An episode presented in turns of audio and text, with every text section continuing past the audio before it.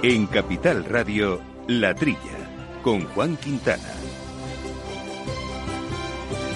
Muy buenos días, gente del campo, y buenos días, amigos del campo y de sus gentes. Bienvenidos aquí una semana más a este programa de agricultura, de ganadería, de alimentación que emitimos aquí desde las ondas desde la emisora Capital Radio y en el que abordamos, como bien saben ustedes, eh, temas que nos gustan tanto desde el sector agrícola, ganadero, agroambiental, en fin, asuntitos del campo que van eh, y que vienen y que hacemos gracias al control técnico de Néstor Betancor y por supuesto a las colaboraciones de Jesús Moreno y hoy en los micrófonos directamente, luego se incorporará Jesús, pero ahora Quintiliano Pérez Bonilla, alias Quinti. Quinti, muy buenos días, ¿cómo estamos?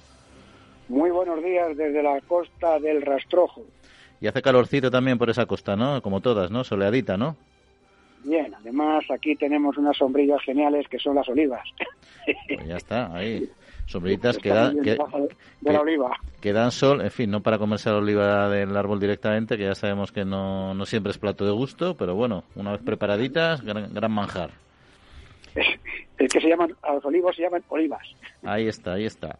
Bueno, pues vamos a hablar hoy con una persona que conoces muy bien, eh, Quinti, que es Valentín Almansa, el director general de Sanidad de Producción Agraria, y vamos a hablar precisamente de esta cuestión, eh, de cómo evoluciona y cómo está la situación actual de la sanidad, de nuestra agricultura, de nuestra ganadería, y también de cómo ello afecta a nuestro mercado, mercado exterior, entre otras eh, eh, cuestiones. Y en la segunda mitad del programa eh, iremos a un sector también ganadero, en este caso el del toro de Lidia, que ha tenido una singular eh, transición en esta época del coronavirus, pero no solo, porque también todos sabemos en los conflictos sociales que se están generando en torno a la lidia con algunas personas, algunos colectivos que se están oponiendo radicalmente. Entre unas cosas y otras, un año duro, casi seguro, nos lo va a contar Ricardo del Río, que es un directivo de la Asociación de la Unión de Criadores de Toros de Lidia. Bueno, pues estos, otros asuntillos que vamos a ir poco a poco comentando aquí con Quinti y luego con Jesús Moreno, de que han marcado la actualidad de las semana es lo que tenemos ahora por delante. Y antes de arrancar, solo recordarles nuestro correo electrónico, latrilla arroba capitalradio.es. Amaneces antes que el sol y conviertes la tierra en frutos y superas plagas y tormentas y viento, granizo y cada día empiezas de nuevo. Eres de una naturaleza especial, por eso hay un seguro especial para ti. Y ahora es el momento de contratar tu seguro de cítricos. Agroseguro, más que un seguro.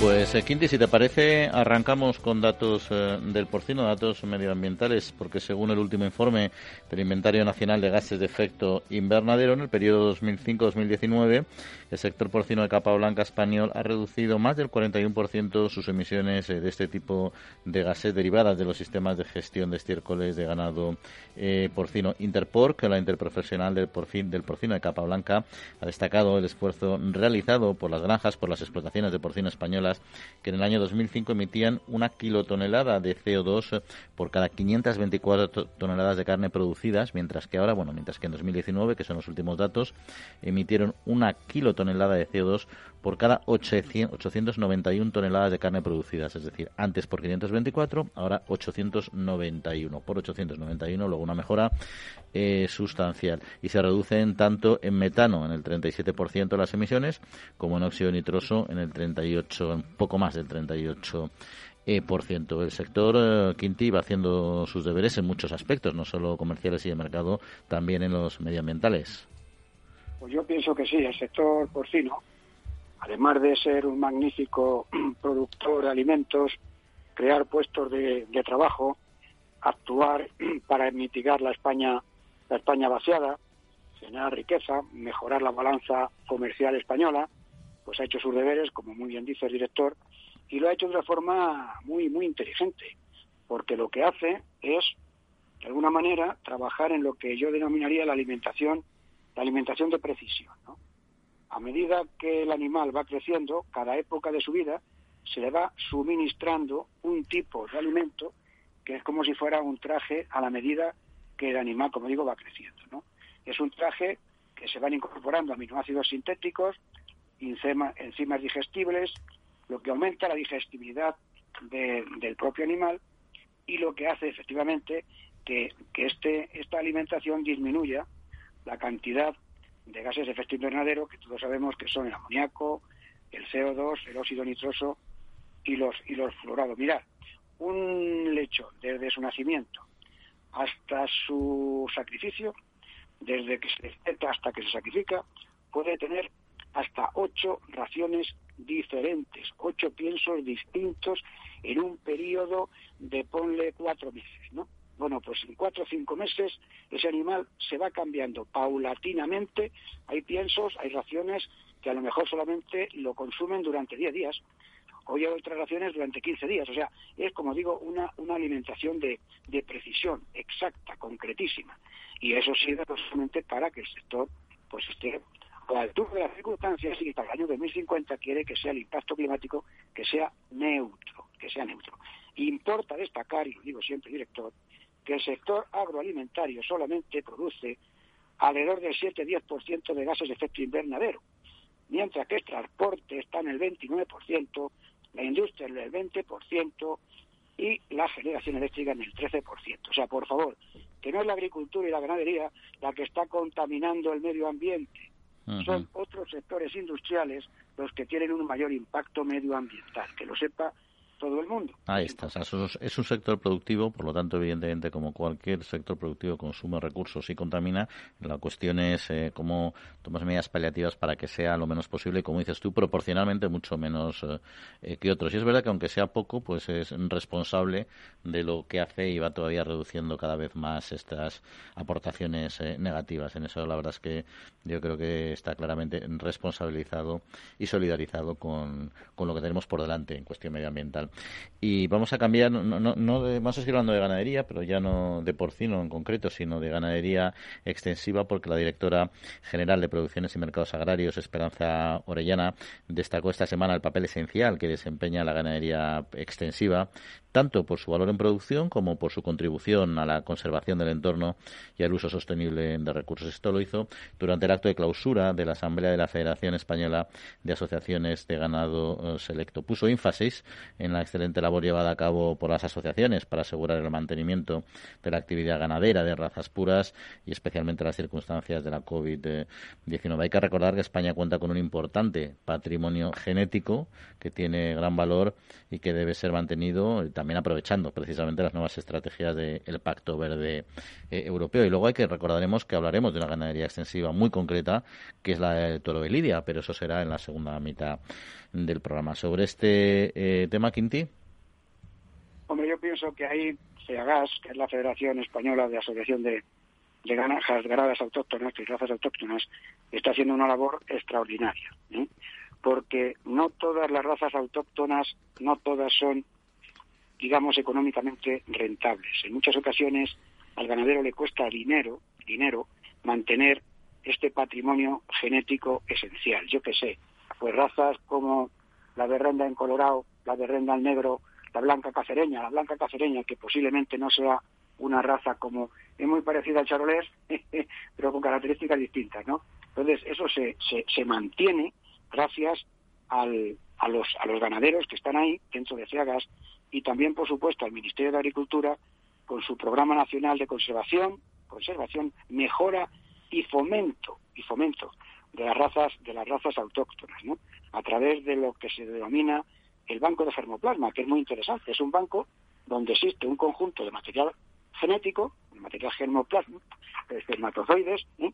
están congelados y que te están manteniendo pues un conjunto de razas, yo qué sé, pues 23 razas de bovino, más de 20 de ovino, razas de caprino, o sea, un conjunto de razas que son esenciales para evitar su, su desaparición dentro del, del mundo ganadero y que se están manteniendo, aunque no den dinero. Yo pienso que el trabajo que está haciendo el Ministerio junto con la con, es, con FEAGAS es un, un, trabajo muy, muy, muy importante y muy interesante, sí, mm. para mantener la biodiversidad, correcto. Y razas que además se ven amenazadas en pequeña escala, pero de una manera muy dramática por la, el desarrollo y la recuperación del lobo, que hay que recordar que en España ya hay 3.000 lobos, están estimados 3.000 lobos, que es más que en toda Europa, y se sigue haciendo una política muy activa para continuar repoblando nuestros campos eh, de lobos, que son depredadores y muy agresivos de nuestras ganaderías y en un momento dado de cualquier eh, otro animal, incluso personas, como ya se ha, podido pasar en algunos eh, países. Bueno, pues por todo ello, esta semana eh, más de medio millar de ganaderos, eh, según convocantes, se han reunido y se han manifestado frente al Ministerio para la Transición Ecológica y al reto demográfico para pedir la dimisión de la ministra, para pedir que por favor se retire y no se apruebe esa, esa norma que va a impedir la caza del lobo para su adecuado control y, en fin, sobre todo que se legisle escuchando a los ganaderos. No está el sector en contra de que se eh, legisle, pero sí que se haga de una manera racional y, equilibrada y, sobre todo, con el consenso de, de, todas las partes, que son comunidades autónomas, no solo las que no tienen lobos, que son las que principalmente lo han apoyado, sino las que tienen lobos, que son la mayoría y son las que están en contra, y de los ganaderos. Eh, eh, sin duda, un tema que sigue adelante, pero yo no veo al, al Ministerio muy, muy a favor de, recular y de negociar. Hubo un momento, recordarás, Quinte, hace un par de semanas, que pareció que dijo que sí, que iban a negociar con ellos, pero donde dije Diego, Diego, Diego, y luego parece que echaron marcha atrás. Pues ese es el problema, ese es el problema, Juan, que en España, según la información que yo he podido recabar, parece ser que hay más de 3.000 lobos. En España hay más lobos, según, que en toda la Unión Europea. En España y Rumanía, curiosamente, son los dos países de toda Europa que tienen más lobos, mucho más que Francia, Alemania, Italia o cualquier otro país de la, de la Unión Europea. ¿no? Entonces, qué duda cabe que los ganaderos no quieren que desaparezca el lobo, indudablemente, pero lo que quieren que se mantenga en una situación de equilibrio, que se mantenga la especie, ¿eh? de tal forma que no desaparezca nunca la especie, ¿eh? pero que tampoco ¿eh? Aumente en una cantidad tal que haga daño y yo siempre planteo el asunto bajo el prisma del bienestar animal, porque las personas que defienden la existencia del lobo, que probablemente son personas preocupadas por el bienestar animal, se tendrían que preocupar por el malestar de esos animales que son mordidos por los lobos, que les hacen daño, que les hacen heridas, con independencia de las pérdidas económicas que tenga el ganadero, ¿no? El impacto negativo de la propia persona que llegue a su, a su rebaño y se encuentre X animales muertos o heridos, sangrando, porque no es tanto, he leído por ahí también, que no quieren la indemnización es una limosna, no, lo que yo no quiero es que me maten mis animales, oiga, que yo no quiero que a mí me entre en mi majada, que me entre en mi rebaño un lobo, lo que no quiero es que me hagan daño aunque luego me lo pague usted. Yo no quiero que usted me pague si un señor me roba la cartera. Lo que no quiero es que me la robe. No sé si me estás entendiendo, Juan. Sí, sí, está claro. Pensando en el bienestar animal de esos pobrecitos terneros, ovejas, corderos, perros, de, mastín que son atacados y que son muertos por los lobos. O sea, es que no tiene, oiga, manténgase el lobo en la cantidad necesaria para que la especie no desaparezca, ni muchísimo menos, oiga, pero no se agreda al resto de los animales que también tienen derecho a tener su propio bienestar, ¿no? Ese es mi planteamiento, lo que yo quería señalar aquí. Y no está, no está nada mal planteado porque así es la, realidad. El bienestar animal eh, no es solo para los animales de granja, también para los animales del campo. Y los animales de granja, de hecho, están mucho, eh, muy bien cuidados y, al final hay que proteger también no solo al lobo, sino también a las ganaderías. Pero bueno, esto va a dar... los animales. Eh, que sí, que sí, está, está clarísimo. rápidamente, Quinti, otro asunto. Datos del informe de consumo alimentario de 2020 muestran un cambio en la tendencia en los hábitos de consumo con motivo de la pandemia. En 2020 el consumo de carne en España aumentó el, más del 10% con respecto al año anterior hasta alcanzar 247 millones de kilos, un consumo promedio per cápita de, cinco, de algo más de 5 kilos eh, por persona, en algunas regiones incluso bastante más, eh, y con un tirón importante de carne fresca que aumentó el 12,5%. Eh, por ciento. a pesar de ello, los ganaderos dicen que este, este incremento del valor de, y de las ventas no lo han notado en sus bolsillos. Pues sí, eso es lo que ha ocurrido y quitando el sector porcino que ha tenido un año, yo diría que razonablemente bien, y de alguna manera quizás, yo qué sé, el pollo también se comenta que ha estado bien en el sentido, pero porque los ganaderos lo consideran como, como carne, tipo de producto reclamo en las, en las grandes superficies. El resto, el vacuno, el ovino, han ido, han ido, han ido han ido peor. Y la leche igual, ¿no? La leche ya hemos comentado muchas veces el tema de las cuotas lácteas, sí, sí, sí, no. Pero realmente sí, el año para... Hombre, ha sido bueno que haya aumentado el consumo de carne a nivel de los hogares, que aumenta bastante, ¿no? un 15% más o menos, pero claro, el problema es que no ha llegado al productor el aumento del consumo de la carne y el aumento del precio para las para las que han pagado el consumidor. Ese es, el, mm. ese es el problema, sí. Eso está claro. Bueno, pues antes de cambiar de tercio, recordamos algunas otras noticias en formato breve, como que Agroseguros eh, ha recordado a los agricultores que el próximo 15 de junio finaliza la contratación de seguros a los cultivos herbáceos frente al pedrisco. La finalización del periodo de suscripción resulta especialmente importante ante la inestabilidad meteorológica que ha sufrido la península ibérica en los últimos días y las sucesivas tormentas de la pasada semana han provocado inquietud en el sector al sufrir los efectos destructivos eh, del pedrisco. Y por otro lado, la asociación de las estimaciones de la Asociación de Comercio cereales y oleaginosas de España para la campaña 21-22 muestran un descenso global de producciones en el entorno del 18% respecto a la que ahora finaliza con más de 18 millones de toneladas frente a las 22,5 precedentes.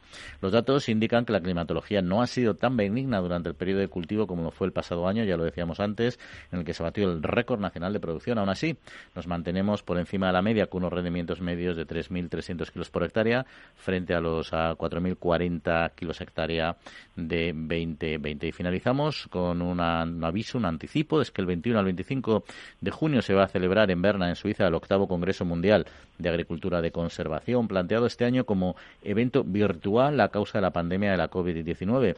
El director general de la Organización de las Naciones Unidas para la Agricultura y la Alimentación, comisarios europeos y miembros del gobierno suizo serán ponentes en la sesión de apertura a la agricultura de conservación. Hay que recordar que se ha extendido globalmente a más de 205 millones de hectáreas de tierras de cultivo por todos los continentes y las agroecologías terrestres. Siempre habéis estado ahí dándolo todo cada día, siendo los primeros en empezar, en innovar y en llegar hasta donde sea para abastecer al país. Ahora nos toca a nosotros ser los primeros en apoyaros con los más de 3.000 gestores de Agrobank, la red especialista de CaixaBank, trabajando en las soluciones financieras que necesitáis. Agrobank, contigo para seguir creciendo.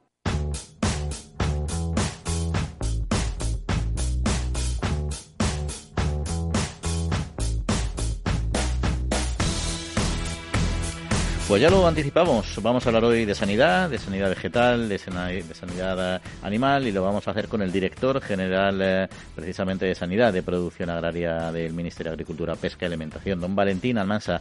Valentín, don Valentín, muy buenos días y bienvenido. Buenos días, ¿qué tal? ¿Cómo estás? Bueno, pues aquí estamos eh, analizando distintos temas de actualidad y es un asunto que queríamos tener una visión general y una valoración global del estado de la sanidad agraria, vegetal y animal a nivel nacional. Hombre, pues en general es razonablemente bueno. En sanidad eh, la perfección no existe, no siempre hay problemas, pero bueno, en general podemos, podemos decir que es, es, bueno. Y actualmente se, se está hablando mucho de un concepto que es el One Health. Eh, y queremos, eh, ¿cómo, valora en este sentido la lucha contra las zoonosis transmisibles que se realizan a nivel de granja para prevenir transmisiones, sobre todo a la especie humana, como el ejemplo de tuberculosis o la brucelosis, por ejemplo? La verdad es que esto del concepto de One Health es moderno, pero no lo es. Es decir, eh, yo, mi abuelo era veterano titular y, mi abuelo habitualmente eh, trabajaba junto con el médico en el pueblo y cuando había, por ejemplo, un foco de brucelosis en, las personas, pues automáticamente empezaban a buscar dónde estaba el origen, que solía ser en, alguna explotación de ovino de, la zona, ¿no? Por lo tanto, esta colaboración entre los médicos y, y los veterinarios es muy antigua. Ahora le hemos puesto un nombre más moderno, lo hemos puesto en inglés, y es verdad que ahora está eh, mucho más de moda en las agendas internacionales. ¿no? Yo creo que es básico. Eh, las zoonosis han existido siempre, van a seguir existiendo y para poder luchar razonablemente bien contra ellas es necesario que trabajemos en todos los estamentos, en la parte animal y en la parte humana y para ello es también necesario que haya una buena coordinación entre los dos estamentos. ¿no? Eh, bueno, la, la, brucelosis, como yo os comentaba, es una de las zoonosis más clásicas y problemas ha generado en España y hoy podemos decir que aparte que luego podemos comentar del caso que ahora tenemos en, en el Teruel, pues España se ha declarado libre de brucelosis bovina, ¿no? Cosa que hace 15 años nos parece increíble, ¿no? Y solo nos falta una provincia para declararnos libres de, de brucelosis bovina, ¿no? Eh, y en cuanto a la tuberculosis, bueno, pues ahí sigue, pero en unas cifras absolutamente eh, reducidas y con una tendencia clara a la reducción y a la desaparición, ¿no? Ya de hecho tenemos algunas zonas de España que también están declaradas totalmente libres, cosa que también hace unos años nos parece increíble. Por tanto, insisto, eh, la zoonosis es algo que ha ocurrido y ocurrirá y el trabajo con los médicos y el estamento de salud humana ha existido siempre, ahora también, y lo que tenemos que trabajar y seguir trabajando es que esa colaboración sea sólida, estable y tenga unos cauces eh, normalizados de trabajo. Y como decía el caso que apareció en Teruel, ¿qué valoración, hacen y qué medidas están tomando desde el Ministerio? Pues estos son los problemas que tienen eh, eh, enfermedades tan complicadas como la brucelosis. ¿no? sabemos que la brucelosis puede quedarse dormida en un animal durante muchísimos años y de repente saltar. ¿no? nos ocurrió hace poco con una vaca en Asturias, donde se pudo demostrar que la vaca positiva había sido hija de una vaca positiva de su madre, eh, que había sido positiva hace un montón de años, ¿no? Y ahí se había quedado la bacteria. en el caso de, de, estamos convencidos que es, lo mismo, es decir, seguramente eh, será una oveja o varias ovejas que quedaron eh, con el con, el, agente nocivo ahí, la brucela ahí acantonada y pasados los años pues pues surge no son, enfermedades muy complicadas el asunto es detectar lo más rápidamente posible no para poderlo controlar y erradicar en el caso de en el caso de Teruel tenemos la idea de que ha podido costar tratarse un poco más en detectar, eso está siendo un poquito más complicado con varias explotaciones o varias ganaderías afectadas. Pero vamos, estoy convencido que lo controlaremos y lo erradicaremos. Pues director, nos acompaña también eh, Quintiliano Pérez Bonilla, que quería plantear alguna cuestión. Hola, buenos días, director. Buenos días, ¿Qué tal Me alegro mucho de saludarte. a ver, yo te quería comentar, porque ahora España es un potencial importante a nivel de, exportaciones, ¿no? Pero tenemos el caso de China, tenemos otros casos. ¿Hasta qué punto, en tu opinión, es clave la, sanidad, tanto la vegetal como la animal, para, para el tema del comercio internacional? ¿Cuál es tu valoración en este sentido? Pues es básica. Es decir, eh, yo creo que sin sanidad no hay comercio en general y no hay comercio exterior en particular. Es decir, para poder acceder a los mercados internacionales es necesario que los niveles sanitarios sean elevados porque la mayor parte de los países terceros exigen eh, requisitos sanitarios cada vez más, elevados y además en muchos casos diferentes a las normas europeas ¿no? o a las normas españolas. Por lo tanto, eh, la única forma de hacer frente a estos requisitos cada vez mayores y cada vez más exigentes es ya partir o, partir de un nivel alto. ¿no? Eh, eso es evidente. Es decir, podríamos decir que la explosión de la exportación del porcino, una de las razones básicas, aparte de las erradicaciones de las famosas pestes, pues está en el control de la enfermedad de ¿no? Y en, sanidad vegetal podríamos poner ejemplos similares. La sanidad ahora mismo es básica para el comercio. Sin sanidad no hay comercio y especialmente no hay comercio de exportación, comercio con países terceros. Esa es la realidad. Está claro. ¿Y el nivel, el nivel cómo estamos ahora? Porque para que la gente un poco sepa dos cosas que a mí me interesa que, que lo conozca el público en general. Primero, ¿cuál es el nivel de exportaciones a nivel vegetal, a nivel animal. España, ¿cómo está? ¿Es un potencial? ¿No lo es? Y la segunda cosa que te quería plantear, ¿cómo hacéis desde el Ministerio para abrir los mercados? Porque claro, efectivamente, como tú dices, la sanidad es clave, pero claro, la mujer del César no solamente tiene que serlo, sino también parecerlo. ¿Cómo sois capaces de convencer a países, yo qué sé, con servicios veterinarios de otra manera de pensar, yo qué sé, pues China, Japón, Taiwán, países terceros, ¿cómo se fían o no se fían? ¿Qué hacéis? ¿Qué milagro hacéis para, de alguna forma, perdón, entre paréntesis, o entre comerles el tarro para que nos para que se crean que lo que vamos a exportar es bueno? Bueno, lo primero es decir que milagros solo existen en la religión y a veces en el fútbol, ¿no? Ya sabéis que yo soy muy atlético y, yo en cuestiones de milagros solo, solo creo... Bueno, bueno, no te vengas arriba, ¿eh? Pero bueno, sí. en, el resto de, en el resto de la vida todo está abajo, ¿no? no, no, no hay ningún milagro.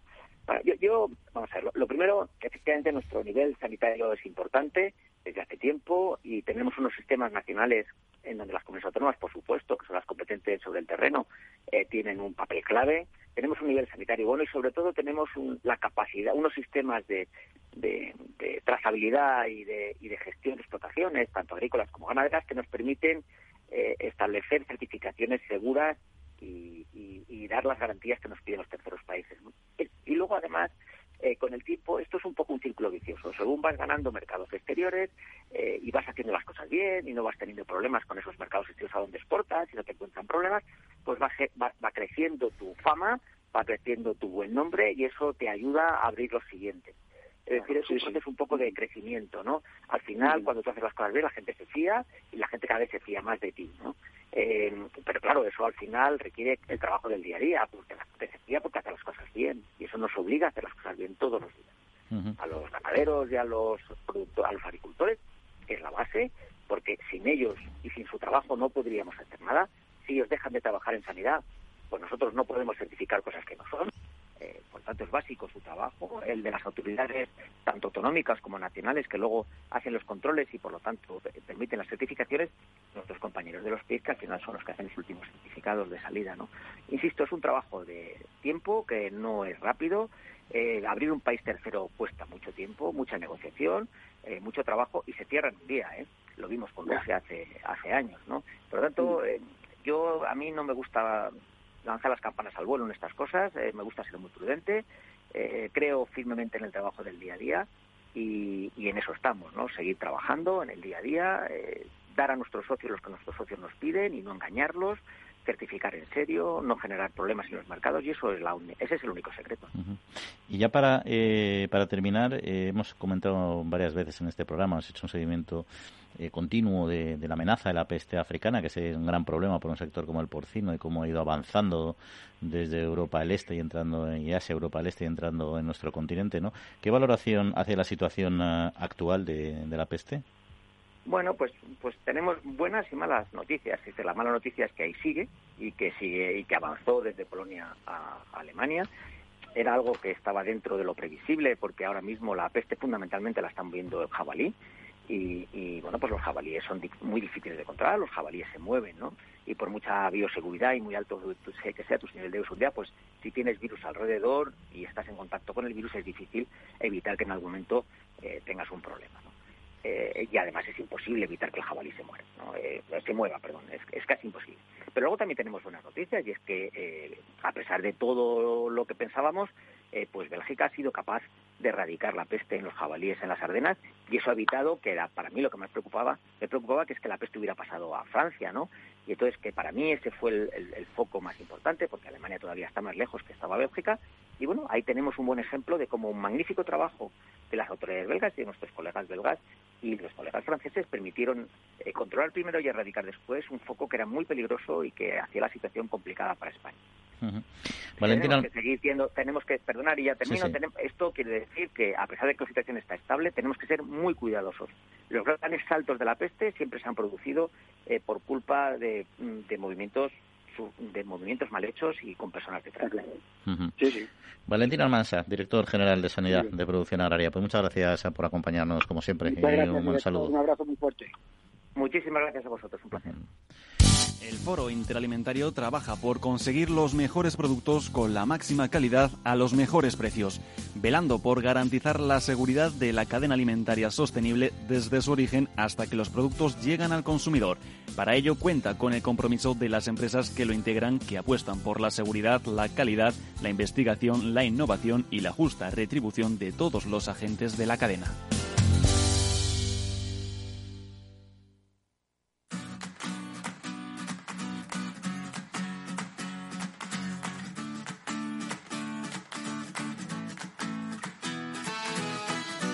La Trilla, con Juan Quintana, Capital Radio. Bueno, pues interesante, interesante. Nos hemos centrado mucho en esta eh, entrevista en aspectos uh, en aspectos sanitarios de, la cabaña ganadera. Eh, abordaremos otro día también con nuestro director los aspectos fitosanitarios, los aspectos de sanidad vegetal, que también hay muchos temas y muchos frentes abiertos, eh, como saben, con países eh, que exportadores a Europa, límites máximos de residuos, en fin, Sudáfrica con las cítricos, asuntos diversos.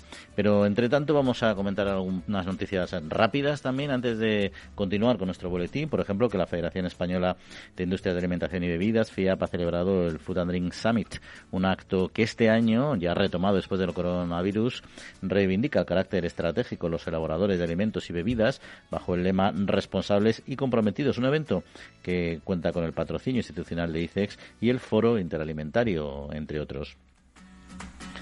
Búscalesunnombre.com crea una divertida chirigota para seguir reivindicando la auténtica hamburguesa Pro Vacuno, organización interprofesional de la carne de vacuno, ya saben. Eh, eh, continúa eh, Pro Vacuno con su campaña en la que quiere reivindicar el uso de la palabra hamburguesa solamente para las que lleven carne. Las que no lo son, pues dicen, son otra cosa, pero no son hamburguesas, como reza el spot de la campaña. Bueno, pues en www.buscalesunombre.com se puede disfrutar de una chirigota en la que se enumeran cantando todos los ingredientes que lleva la supuesta suplanta huesa, que llaman ellos suplanta huesa. Bueno, pues estos son unos asuntos breves y ahora vamos a entrar en harina con otras eh, cuestiones. Por ejemplo, un asunto que vamos a hablar con Jesús Moreno, que ya nos acompaña. Jesús, buenos días. Hola, buenos días, Juan. ¿Qué tal todo? Todo bien, todo bien por aquí. Aquí trillando, trillando nuestra realidad del sector y un asunto medio, no agrario, pero que tiene mucho que ver, porque tiene que ver con los polinizadores, es la avispa asiática, esta amenaza que suponen para los polinizadores locales y los expertos piden más contundencia para frenar su avance. Su avance perdón. Hay que recordar que es una especie invasora que está poniendo contra las cuerdas a uno de los mayores polinizadores naturales, que es la abeja de miel. En concreto, las pérdidas superan la mitad de la campaña apícola ya, que es una barbaridad. Y la Asociación Nacional de Empresas de Sanidad Ambiental ha pedido medidas coordinadas y contundentes frente a la constante y considerable expansión de esta vespa velutina para evitar que se convierta ya en un problema irreparable, porque gran problema eh, ya lo es sí, es, mucho mejor coger las cosas antes de que ocurran, ¿no? Y no luego, eh, luego llamarse las manos a la cabeza cuando ya la cosa no tiene solución. Eh, hay que hay que amparar el sector eh, de, la miel y que es fundamental para tener los campos en, equilibrio con la polinización. Pero bueno, al final la, reducción es posible, pero efectivamente, como dices tú, tienen que, aplicarlo, ¿no? Y ha habido, en los últimos meses, el Ministerio de Trabajo ha insistido en realizar inspecciones de trabajo en el sector agrario, lo que ha sido recogido también por empresa no especializada como un indicio de posibles infracciones, numerosas infracciones. Claro, cuando te van a inspeccionar, dicen, se abren inspecciones, parece que es que hay sospechas infracciones en el sector y generar se generó cierta desconfianza ¿no? en la sociedad hacia un sector que hace unos meses cuando el mundo está confinado, pues era considerado un sector esencial con mayúsculas, ¿no? Pero al final las infracciones en el empleo han estado muy por debajo de la media después de los datos de, estas inspecciones y conociendo ya los datos del organismo estatal de la Inspección de Trabajo y Seguridad Social. Hombre, se, ha demostrado se, ha demostrado claramente que, que, el campo pone sus, medidas para, para, para tener a, todos los empleados en, condiciones correctas con, la legislación. Eh, entre el, a nivel general, es el 0,4% de las infracciones, mientras que en el sector agrario el 0,18%. O sea, eso quiere decir que se han puesto las medidas oportunas. Cuando empezó estas inspecciones en el campo, que estaban mal, como maldito, parecía que del campo venían todos los,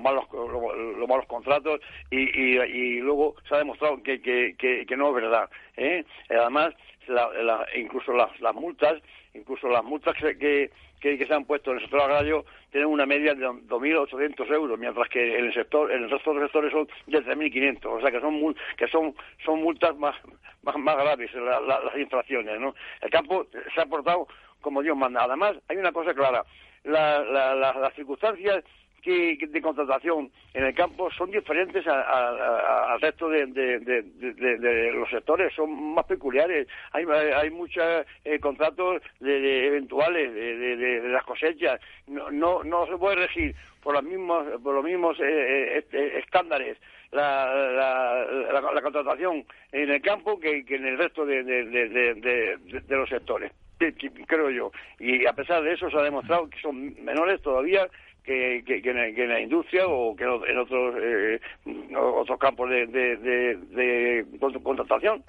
De todos modos, eh, yo creo que, o sea, entiendo un poco lo que dice el sector y que no le guste este tema porque parece que es que han cometido infracciones y se les inspecciona, pero yo, la verdad es que en eso tampoco lo veo tan dramático. Al final, todo el mundo conoce a la administración y sabe que va apuntando a distintos colectivos no porque sean necesariamente los más defraudadores, sino porque un día ataca contra, un día inspecciona la industria del zapato, otra pasa a los actores, otra pasa al sector agrario, otra está inspeccionando a las industrias lácteas, otra sale del automóvil. O sea, ponen el foco en distintos colectivos, que yo también lo entiendo, porque son profesionales que no pueden estar saltando un tema a otro, ponen la cabeza y conocimiento y todo en algo, lo trillan y luego van a otro. Esa es una forma de actuar de la Administración bastante habitual. Ahora le ha tocado al sector agrario, pero eso no quiere decir que sea porque, porque se presupone que es un sector que haga más fraude. De hecho, ha habido muchos sectores antes que el sector agrario que han sido inspeccionados de manera colectiva. ¿no? Y luego también se queja el sector, algunas, algunas organizaciones profesionales, de la condicionalidad social que ha aparecido en esta nueva PAC y también interpretan, yo creo, que, creo que en eso hay un cierto victimismo quizás, ¿eh?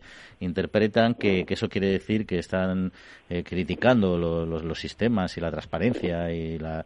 pero al, final yo creo que no es así, o sea, está claro que el sector agrario es un sector, como tú me has dicho, muy singular, los sistemas de contratación son cada vez más eh, alineados con otros sectores, pero es cierto que tradicionalmente es un sector donde la gente ha trabajado una familia entera y ahí no había ninguna relación laboral, evidentemente, ¿no? Trabajaban para la familia y estaba todo, todo en el ajo, ¿no? Y todo eso, pues hombre, está cambiando mucho afortunadamente, el papel de la mujer, su regulación, pero todavía no está resuelto del todo. Entonces, una iniciativa que de alguna manera eh, favorezca que todo eso vaya y se vaya perfeccionando, yo tampoco creo que sea un ataque al sector agrario, sino una constatación de que está evolucionando hacia adelante, evidentemente, y en positivo en un tema complejo para el sector. Sí, hay que vuelvo a incidir en eso, Juan.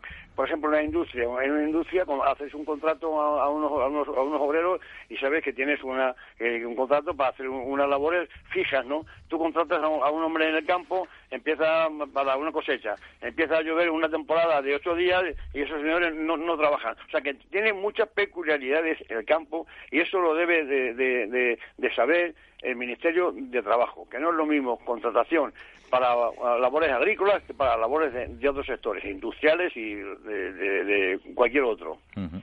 Bueno, vamos a cambiar de tercio, si te parece, y vamos a irnos, no, no hasta ahí, pero sí a hablar de Turquía y de Egipto, porque parece ser que siguen batiendo récords de rechazos de frutas y hortalizas con residuos de plaguicidas. En concreto, la Unión de Llorados ha denunciado que los rechazos de frutas y hortalizas procedentes de estos dos países, repito, Turquía y Egipto, tras detectarse residuos de plaguicidas o sustancias prohibidas, siguen al alza y casi a punto de llegar al Ecuador este año ya se contabilizaban un total de 166, 166 entre ambos países, bastante más Turquía, 94 Turquía por 30 de Egipto. Y lo que se están intentando es convencer las autoridades comunitarias de que realicen auditorías rigurosas y planes de especial vigilancia.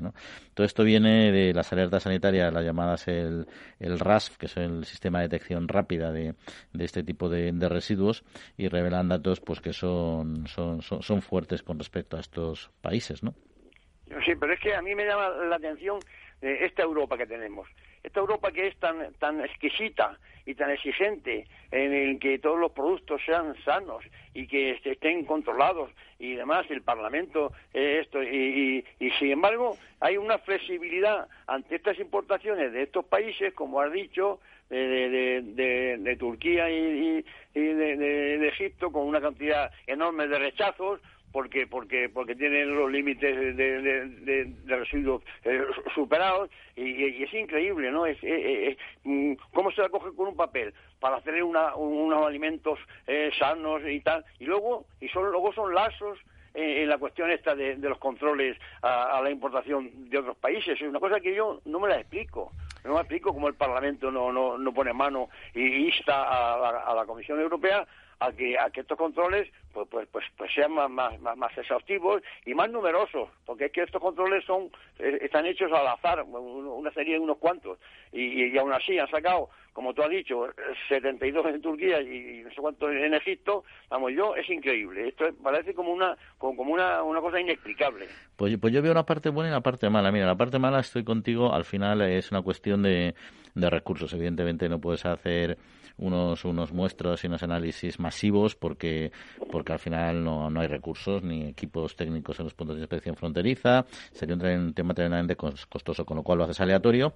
Pero cuando detectas y que ya hay una recurrencia en, en, en, partidas que entran de un solo país, tienes que aplicar ya medidas, es decir, tienes que cerrarles las fronteras, prohibirles la entrada de determinados productos, es decir, tienes y luego ellos ya que resuelvan el por qué ese nivel es, es elevado porcentualmente hablando, ¿no?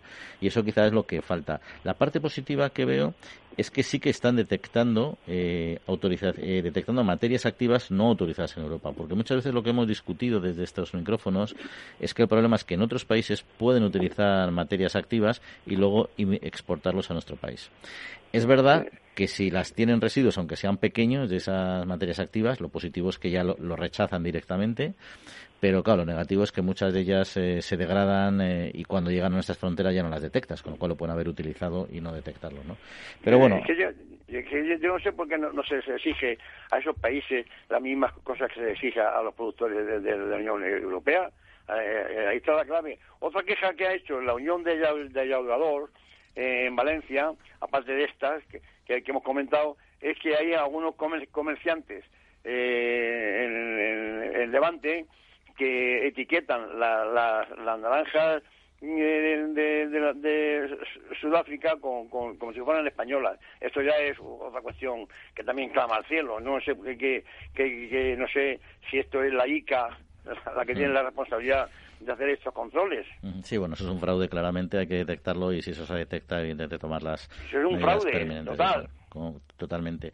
Bueno, vamos a concluir ya este primer, eh, este primer espacio, eh, Jesús, hablando de los olivareros y las eh, almazaras que incurrieron en pérdidas en la campaña 2019-2020 frente a los beneficios de la industria envasadora y la distribución comercial. O al menos, así lo dice un estudio sobre la cadena de valor del aceite de oliva virgen extra del Observatorio de la Cadena Alimentaria. El precio de la venta de los olivareros representó casi el 60% del precio de venta al público del aceite de oliva virgen extra sin contar el impuesto del IVA, eh, tal como figura en este estudio que corresponde a la campaña 2019, como decíamos, 2020.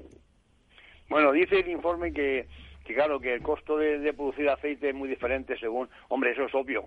No es lo mismo, no es lo mismo producir aceite de unos olivos en pendientes que dan 15 o 20 kilos por, por, por, por pie eh, son son eh, son aceites eh, de más calidad, olivos viejos, eh, centenarios, y, eso lo, comparas con los olivos aún, aún de tres pies, pero que están en, en, vegas, en, terrenos fértiles, que dan ya una producción es el doble caso. Y ya si pasamos a, la, nueva moda de los olivos, los olivos que están puestos en, en, espaldera con, con, riesgo por, por, goteo, eso ya se, se pasa. Ahí estamos, ahí producir aceite es mucho más barato que nosotros. Eso es referente a los costes de producción.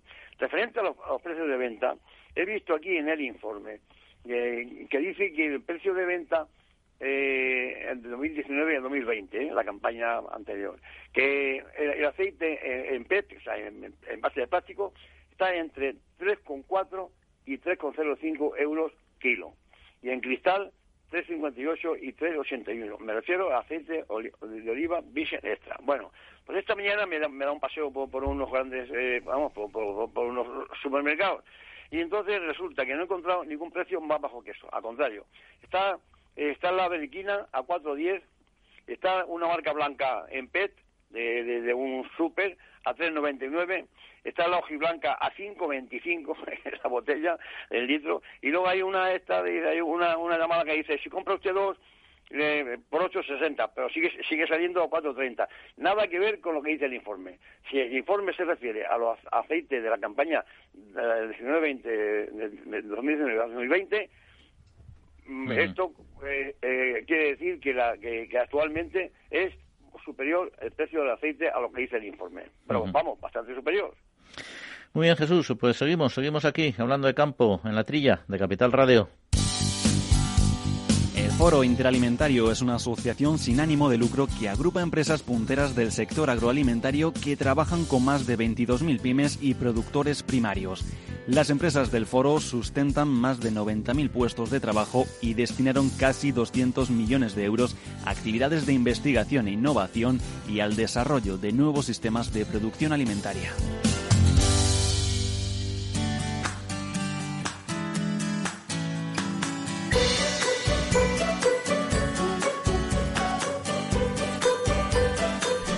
Pues eh, los criadores de toros de Lidia representan un importante sector ganadero que no solo aporta riqueza a los territorios y al PIB nacional, sino que también contribuye de forma significativa a la conservación de los espacios naturales y a la conservación de la propia raza. Y se están enfrentando a unos años muy complejos por muchos motivos. Eh, por una parte la oposición de una parte de la sociedad a la lidia como tal, a la actividad taurina, y ahora también eh, por la COVID, igual que otros sectores, o no igual que lo que vamos a ver ahora mismo en concreto con don Ricardo del Río, que es directivo de la Unión de Criadores de Toros de Lidia. Don Ricardo, muy buenos días. Buenos días, ¿qué tal, Juan? Bueno, pues eh, vamos a empezar, si le parece, por este último, por la COVID. Eh, ¿Qué impacto económico está teniendo o ha tenido en el, en el sector? Pues la verdad que es un sector muy afectado. Eh, podemos valorar económicamente en unos 150 millones de euros y realmente pues es de, los más afectados por ser un, sector que no ha podido acogerse a ERTES, ha tenido que seguir manteniendo los animales en perfecto estado, alimentándolos, eh, sanitariamente por supuesto, y, bueno, pues eh, para poder lidiar un 10% de los animales que normalmente se están lidiando, o menos, se ha lidiado, el año pasado, en el año 2020, eh, se ha lidiado un 1% de los festejos taurinos. Entonces, ha sido un año muy, muy duro. ¿Y qué medidas ha podido tomar o han tomado las explotaciones para intentar al menos adaptarse en algo a la situación? Bueno, pues realmente los, los ganaderos no han reducido tanto como se esperaba en el sector, pero ha habido que sacrificar los animales porque los animales que se pueden llevar para las corridas de toros solo se pueden lidiar eh, entre cuatro y seis años. A los seis años esos animales no están amparados por la legislación para poderlos lidiar. Entonces ha habido que sacrificarlos perdiendo un valor grandísimo, puesto que el, valor de producción está entre cuatro y cinco mil euros, depende de las explotaciones, y el valor de recuperación de la carne pues está hoy en día sobre los 500 euros. ¿no? Entonces ha sido unas pérdidas eh, graves también en, el tema este de la carne. Eh, Jesús Moreno me acompaña, que no sé si querías plantear, Jesús, alguna cuestión a nuestro invitado. Hola Ricardo, buenos días. Eh, mira, yo no soy ganadero, pero lo, vivo muy de cerca. Yo soy compañero de, carrera del difunto Juan Pedro Domé y tengo amigos ganaderos y sé lo, que lo está pasando. Mi pregunta un poco concreta es, digo, bueno, a la vista de, esa desgracia, de, ese panorama, eh, habrán renunciado a, engordar los toros a, cuatro años. Eh, yo, yo, yo, yo soy ganadero y veo que, no voy a lidiar y, y no lo sacrifico con cuatro años que, eh, que, los tengo que alimentar, sino a lo mejor los, mando a matar un poco más jóvenes. Eh, ¿Se, ha, hecho esto algo así? Bueno, hay que pensar que es un sector muy singular y que muchos de los ganaderos lo somos por afición, más que por, por negocio, porque si valoramos económicamente el, el negocio de la ganadería brava, pues eh, los números no saldrían del todo positivos. Entonces, eh, ha habido una reducción, ha habido muchos animales que han ido a matadero, pero no tantos como esperábamos ni como el mercado va a tender a regular. Hay un número de animales muy elevado y, no se van a poder absorber porque, porque la temporada no va a ser normal como la del 2019 y van a sobrar toros. Se ha reducido, ya les digo, pero no creo que, ni siquiera en, en, un 50% de los animales que tendrían que haber reducido. Y, y ya respecto al apoyo que hayan podido recibir ustedes de las administraciones públicas, ¿han tenido algún tipo de ayuda compensatoria, tal como ha sucedido en otros sectores agrarios? Bueno, la mayoría de las comunidades han aprobado unas ayudas de, de unos 7.000 euros, alrededor de 7.000 euros en la mayoría de las comunidades. Y luego cabe destacar eh, Navarra, también ha sido de las más eh, importantes en ayudas y Madrid, por supuesto, la mayor con diferencia, llegando a dar 100.000 euros por explotación. Esta, esta línea de ayudas en la Comunidad de Madrid ha sido valorada mm, desde la Consejería de Medio Ambiente ¿no? y no desde Ganadería por el mantenimiento y el, y el y bueno pues la sostenibilidad que tenemos en unos animales que, los criamos a muy largo plazo no a un, a un plazo de un año como se cría el, otras eh, otras eh, razas otras especies ¿no? que, puedan ir al consumo y eh, la gran extensión de terreno que, practica ¿no? la ganadería pues es una, una ganadería extensiva que, que bueno pues tiene una conservación y, una, una forma de, mantener los animales que, bueno, cualquiera que lo conoce sabe que, están en condiciones inigualables de ninguna explotación. Dentro del, extensivo de las de las mejores eh, mantenidas. Y dentro de lo que, es, eh, es un sector, como decíamos, con unas connotaciones medioambientales importantes, como nos destacaba, ¿no? y más allá de las ayudas coyunturales de las comunidades autónomas, de los gobiernos regionales, está la propia política agraria comunitaria, que además ahora plantea unos ecoesquemas que yo no sé si de alguna manera eh, favorece en, al sector de Lidia o no. En principio sí, los, los ecoesquemas están eh, pensados para ganaderías extensivas y el Bravo, al ser una ganadería extensiva, como, como no hay duda, pues estaría acogida a estas, estas ayudas, ¿no? En principio sí serán eh, beneficiosas.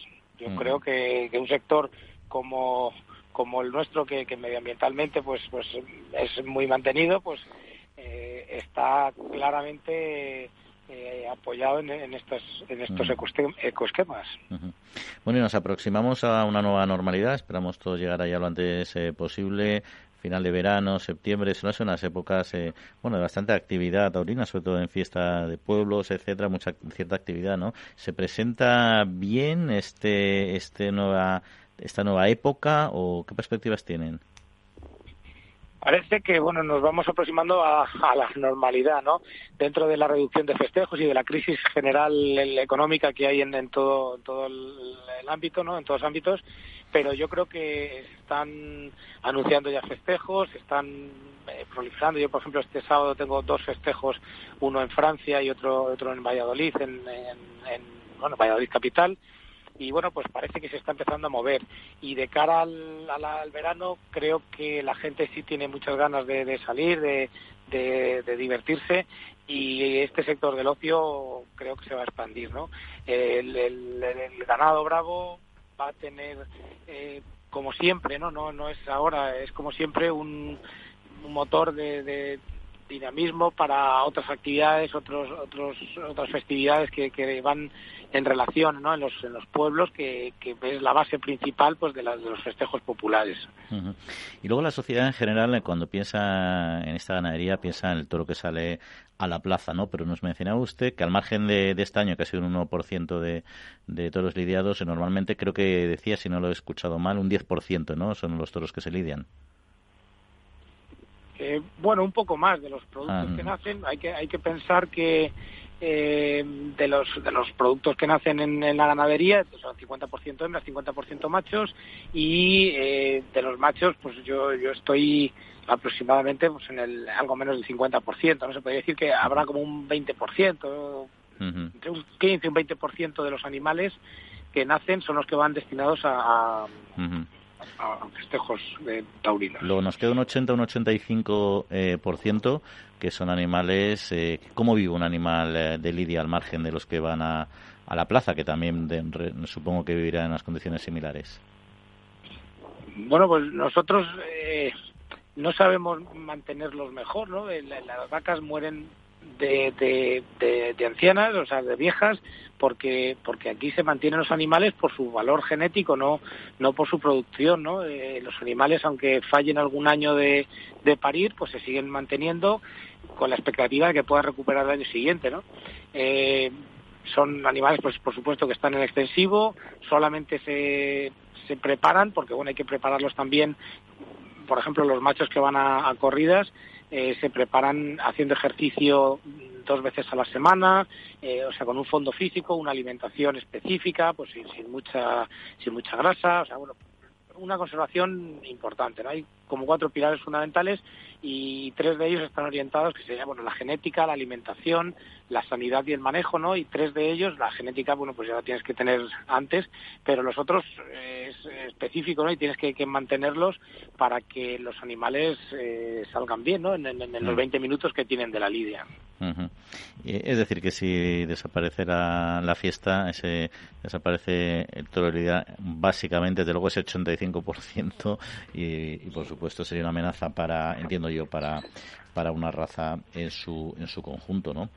Pero eh, aparte de la lidia, aparte de la carne que ya he mencionado antes, que efectivamente es un beneficio marginal en un momento dado, eh, tomó fuerza hace tiempo y no sé cómo está yendo un poco lo que, sobre lo que quería preguntar el, el ecoturismo, ¿no? ¿Está sacando partido el sector a este tipo de turismo rural?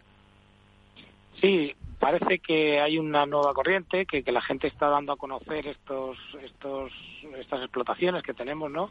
Porque la verdad que, tiene mucho atractivo para, para el, turismo eh, de, de, campo, de cercanía, ¿no? De, no el, turismo internacional, pero cada vez se están implantando más explotaciones que están abriendo sus puertas, están enseñando cómo hacemos la crianza del toro, eh, el campo, cómo tenemos las dehesas, eh, y bueno, cómo se gestiona todo esto, ¿no? Y, es un, un, sector que está claramente ampliándose, ¿no? Hemos promovido desde la Unión de Criadores de Toros de Lidia, recientemente hemos presentado en Fitur la marca Ecoturismo Bravo y estamos haciendo una apuesta importante por intentar eh, dar a conocer al, gran público esta forma de, criar los toros, ¿no? Que, realmente, si no fuera para esto, tendrían muy mal aprovechamiento. ¿no? La carne es exquisita, se vende a un precio muy económico porque la rentabilidad del animal no es grande, ¿no? no un toro con, con cinco años puede pesar eh, 250, 300 kilos de canal, mientras que,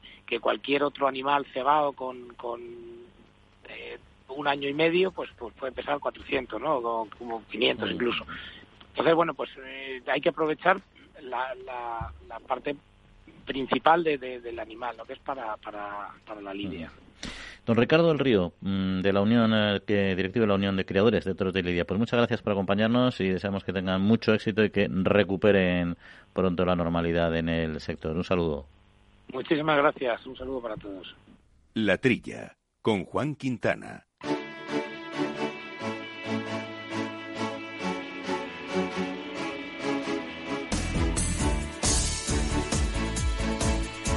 Pues eh, continuamos con un par de noticias rápidas. La Asociación para la Protección de las Plantas AEPLA y el Sistema de Recogida de Envases Agrarios IFITO han creado el juego Agropoly con el objetivo de aumentar el conocimiento de la población urbana sobre la agricultura y su relación con el medio ambiente ante el desconocimiento en el mundo urbano sobre su labor. Agropoly es un juego interactivo basado en preguntas y respuestas que pretende educar y concienciar a la sociedad sobre el importante oficio de ser agricultor.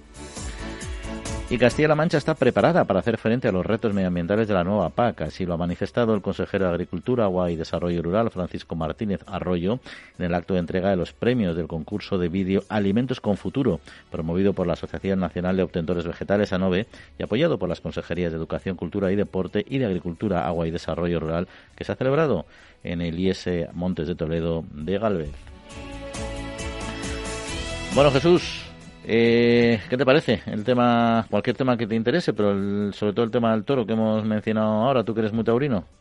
Hombre, ya parece ser, vamos, yo creo que, eh, yo creo que esto, ya he dicho que hay otro, otro panorama distinto, ¿no? Además, me ha parecido, me ha parecido por la voz que Ricardo del Río es hijo de Pitarano del Río, un ganadero de, de Madrid, de los de élite, porque si se ha lidiado algo, algunas corridas han sido de las ganaderías de élite, ¿no? Que, que, son las que las que lidian la figura. Yo, yo creo que este año eh, pinta, pinta mejor, ¿no? ¿no? No va a ser como un año normal, eh, no, no, no, no, ha habido eh, San Isidro, ya, ya se anunciará una feria en Madrid de otoño, en fin, y, yo creo que esto va, va a ir cambiando, ¿no? De hecho, ya se, están dando novilladas por, por, Madrid, en fin, que va tomando esto otro aspecto. Luego lo han pasado lo han pasado muy mal. Eso, eso está, está muy claro. claro eh, eh, dice Ricardo que es una, es una cosa de afición, claro, pero la afición no la puedes mantener toda la vida. Es decir, si, si no hay una recompensa económica, la afición puede, puede acabar con contigo, ¿no? Está claro, está claro.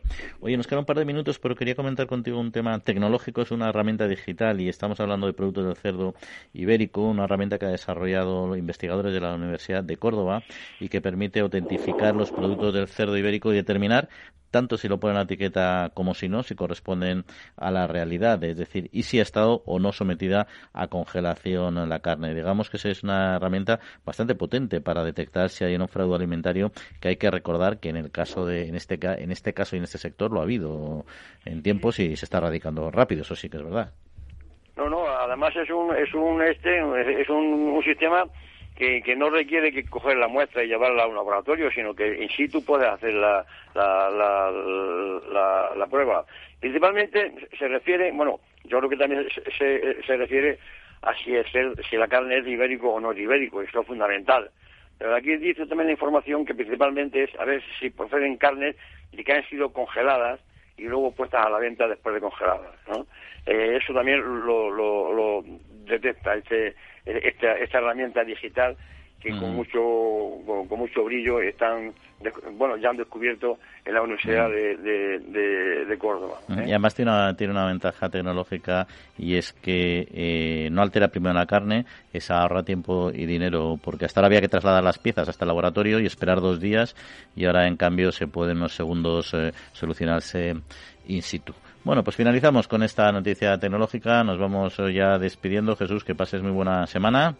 Igualmente, y a ver si aguantamos el calor que, nos invade. Uf, haremos lo que podamos, eso es más complicado. En fin, les recuerdo nuestro correo electrónico para cualquier cuestión que nos quieran plantear, la trilla arroba capitalradio.es. Agradecemos a Néstor Betancor, hermano de los controles técnicos, y a ustedes que nos escuchen. Un saludo y que pasen muy buena semana.